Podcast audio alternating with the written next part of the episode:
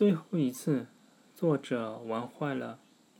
人若是要离开，那么他此时此刻在此地做的很多事情，就都成了最后一次。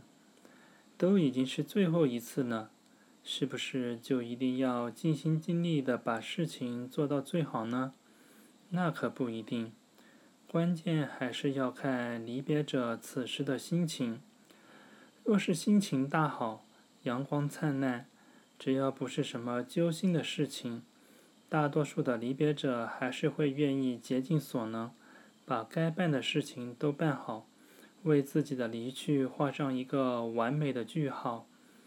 但如果是心情太差，尤其是在前途未卜、充满迷茫的时候，许多离别者是没有心情花太多时间在一些细枝末节的事情上的。对于一些可办可不办的事情，他们往往就会敷衍了事；对于一些不得不办的事情，虽然他们会稍微用心一点，但态度也不会好到哪里去。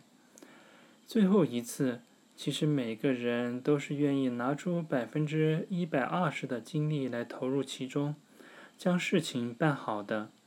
毕竟人生长路漫漫。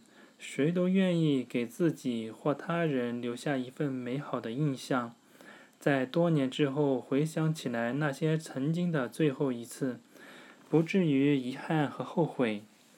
但世界上影响人们心情的因素实在太多，很多时候事情就是不往我们预想的方向发展，导致我们难受想哭。那么，这时我们究竟应该怎么办？坚持原则，做好自己，不留遗憾。